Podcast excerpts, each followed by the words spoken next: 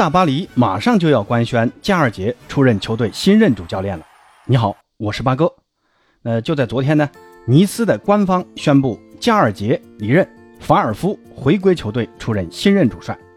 这则消息啊，也意味着大巴黎将会很快官宣波切蒂诺离任，而加尔杰将出任球队新任主教练了。那之前的节目也简单介绍了一下加尔杰这个教练啊，没听过加尔杰的朋友可以去前两期节目。找一下去听一下。那由于上赛季呢，大巴黎的防线实力不够稳定啊，丢球数过高，也间接导致了在欧冠中的失利。那四后卫战术是否还能符合大巴黎下赛季的战术要求呢？那这就引发了很多人对于下赛季大巴黎是否会改打三中卫的猜测。刚好呢，前两天有人问我，梅西在三五二阵型中踢什么位置？那本期节目呢，就和朋友们聊一聊，如果大巴黎真的改打三中卫。会是怎么样的一个人员安排？首先呢，咱们先聊聊大巴黎下赛季会不会改打三中卫。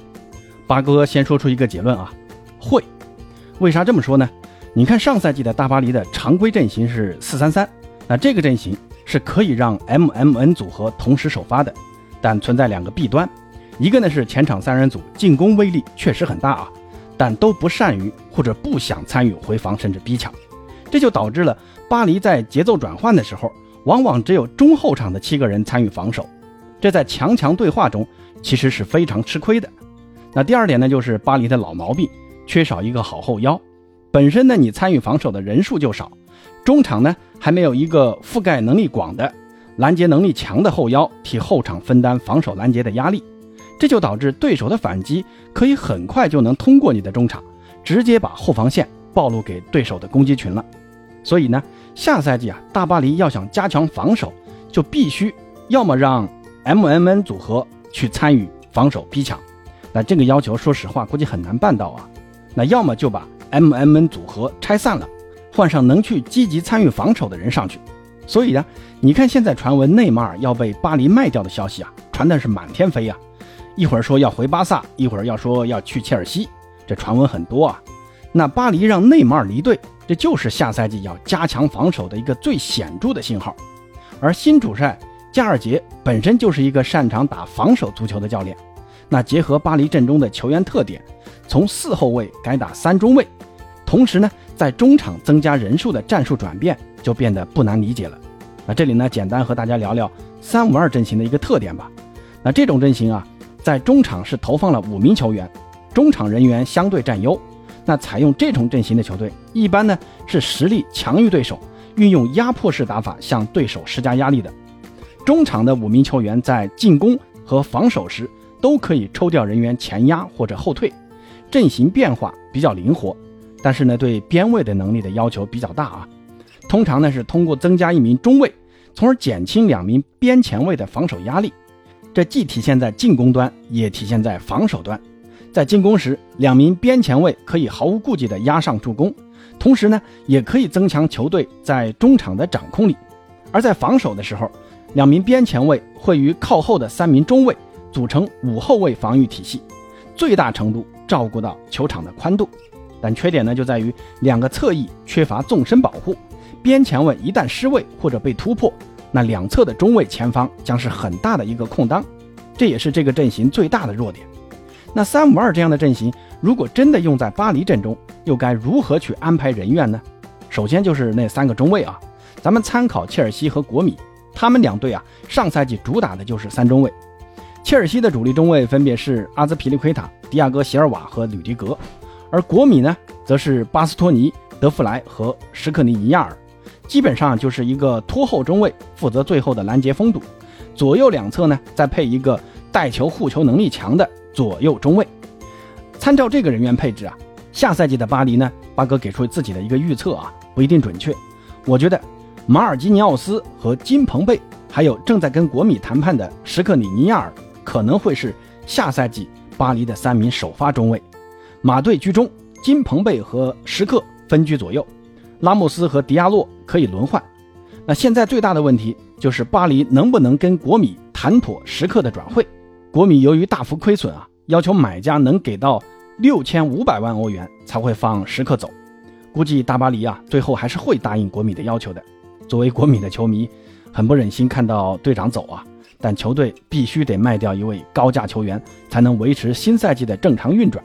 所以呢，你看巴黎在已经拥有马队、金彭贝和拉莫斯这三名顶级中卫的情况下，还在积极操作时刻的转会，就说明了下赛季要改打三中卫了。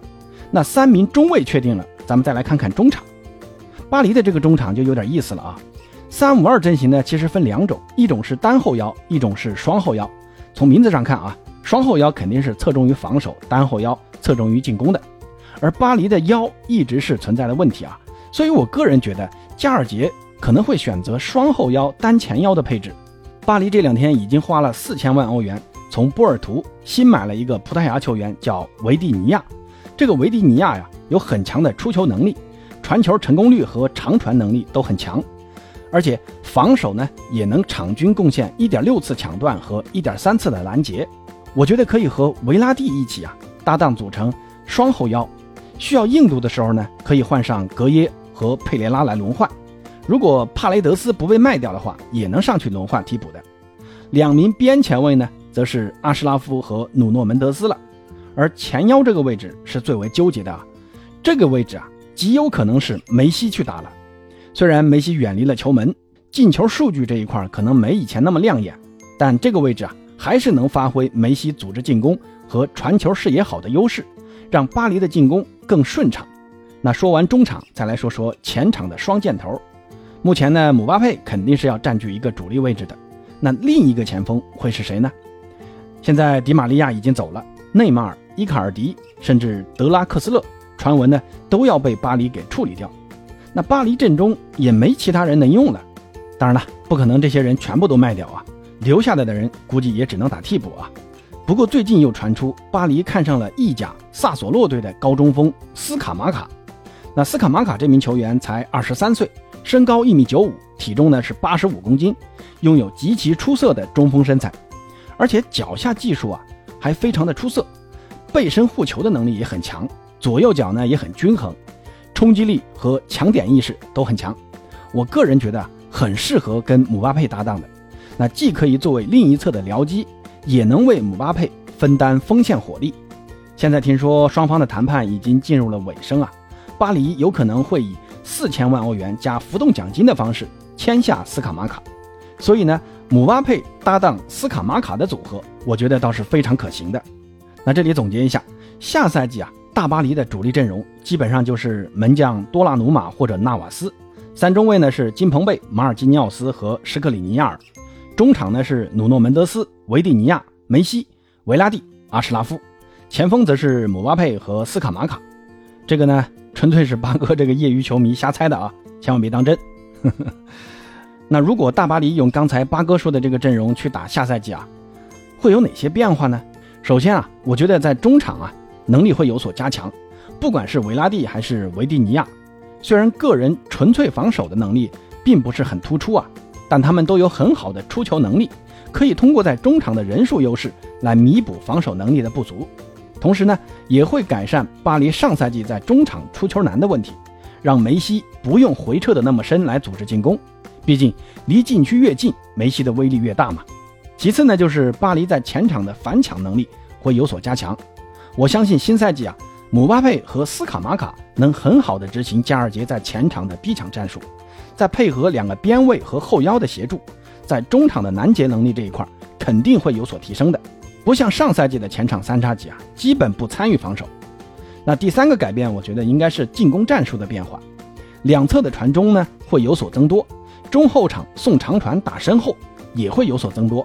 毕竟姆巴佩的速度那么快嘛，快速反击的威力还是很大的。那同样的，以前的阵地短传渗透会有所减少，巴黎的战术会更加的简单直接，在这一点上可能会弱化梅西的作用。当然呢，也不排除利用梅西的持球突破能力，在中路寻找机会，梅西的开火权呢也会增大，有机会就自己打，没机会可以分给两侧嘛。这是进攻端的变化。那防守端呢？估计在后场，巴黎的阵型会充分利用球场的宽度，把防守阵型拉开。马队呢需要更多的协防两侧，两个边前卫努诺门德斯和阿什拉夫要充分保护好两翼，避免被对手利用两侧的内部空当。那说了这么多，巴黎下赛季改打三五二可能会存在的变化，包括人员变化、进攻变化和防守变化，那这都是一家之言啊。有不同意见，朋友们可以在评论区告诉八哥，咱们一起讨论一下。其实呢，巴黎下赛季的战术，我更愿意称之为三四幺二，有点类似德尚现在在法国队用的那个阵型啊。梅西可以作为前场自由人，既可以打前腰，也可以视作为引锋。我个人觉得梅西会在这个阵容中发挥出比上赛季更优异的表现的。那朋友们觉得，对于下赛季大巴黎的战术变化和梅西的发挥有什么不一样的期待呢？欢迎在评论区告诉八哥，咱们下期再见。